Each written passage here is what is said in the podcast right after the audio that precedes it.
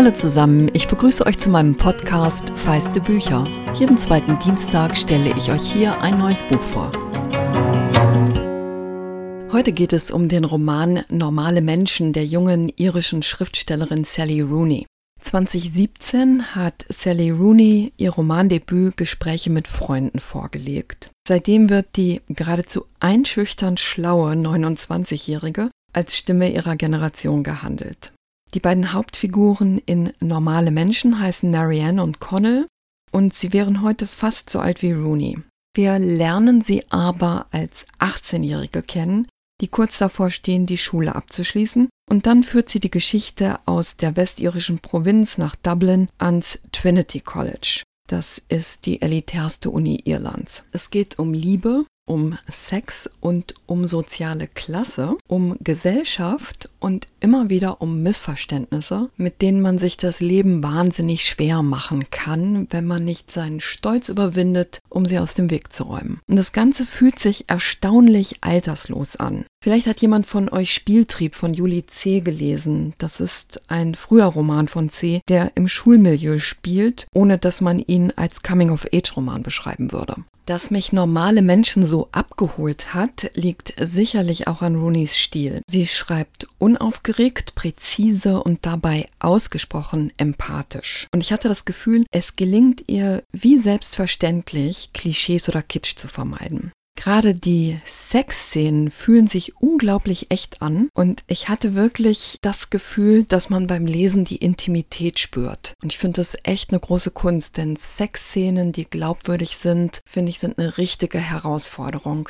In einem YouTube-Interview, das ich mir mit ihr angeguckt habe, sagt Rooney, so wie ich aufs Leben gucke, ist das Interessanteste die Fähigkeit von Menschen, einander zu lieben und ihr Roman sei definitiv eine Liebesgeschichte. Und dann sagt sie noch, dass Marianne und Connell für sie gute Gesellschaft gewesen seien und sie mit ihnen Spaß beim Schreiben hatte. Das spürt man tatsächlich beim Lesen. Ich stelle euch wieder die Links zu den Interviews, aus denen ich zitiere, in die Episodenbeschreibung. Dann könnt ihr, wenn ihr Lust habt, das Ganze vertiefen. Dass Marianne und Connell Millennials sind, spielt eher gesellschaftlich eine Rolle. Die Geschichte beginnt im Januar 2011 in einer Zeit, in der Irland stark von der Wirtschaftskrise geprägt war. Runi versteht sich ausdrücklich als Marxistin, was ich so erstaunlich wie spannend finde. Sie ist sehr daran interessiert, wie soziale Klasse und gesellschaftliche Verhältnisse die Liebe und das Leben beeinflussen. Normale Menschen ist deswegen aber kein ideologischer Roman, sondern Rooney webt ganz subtil Lebensumstände ein, die typisch für unsere Zeit sind. Im YouTube-Interview des Louisiana Channels aus Dänemark erzählt sie dazu, dass ihre Figuren tendenziell in prekären Verhältnissen leben. Sie gehen alle, wie Rooney selbst, aufs College, aber obwohl es sogar eine Elite-Uni wie das Trinity College ist, bedeutet das heute einfach nicht mehr, dass sie eine finanziell abgesicherte Zukunft erwartet.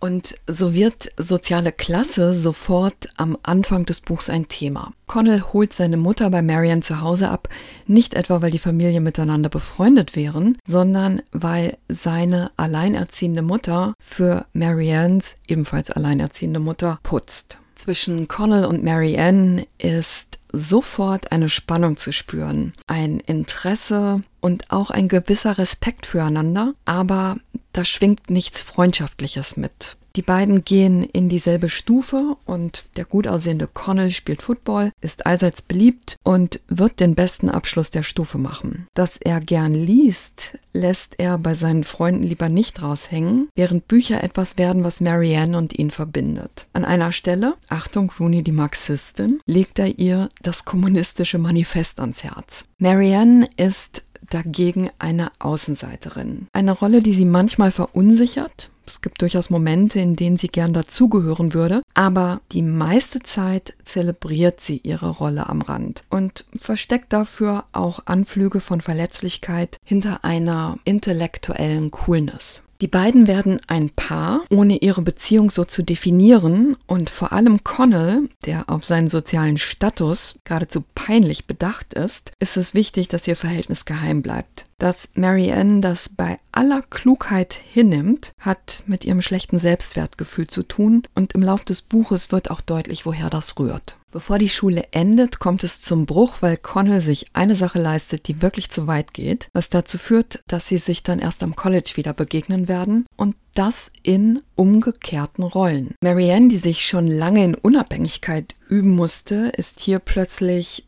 die angesagte Integrierte und Connell ohne seine Freunde der Außenseiter. Rooney betont in mehreren Interviews, dass es sich bei ihren Büchern nicht um autofiktionale oder gar autobiografische Geschichten handelt. Wenn man ihr ein bisschen hinterher recherchiert, wie ich das jetzt gemacht habe, kann man aber sowohl an Mary Ann als auch an Connell Züge entdecken, die dicht an ihren eigenen Erfahrungen sind. Wie die beiden kommt sie aus dem Westen Irlands. Mit Mary Ann teilt sie die latente Verachtung für die Schule, die sie als repressives Umfeld wahrgenommen hat. Und so lässt sie Mary Ann ihrem Geschichtslehrer zum Beispiel anblaffen, machen Sie sich nichts vor, ich kann von Ihnen sowieso nichts lernen. Und mit Connell teilt sie das Ring darum, am College ihren zu finden. In einem Porträt im Magazin New Yorker sagt sie, ich war nicht darauf vorbereitet, dass ich Leuten aus der Klasse begegnen würde, die bestimmen, wo es in unserem Land lang geht. Auf der einen Seite hat mich das erschreckt, auf der anderen hatte ich das Gefühl, ich wollte mich denen gegenüber beweisen. Beweisen, dass ich ebenso gut bin wie sie. Ich weiß nicht warum,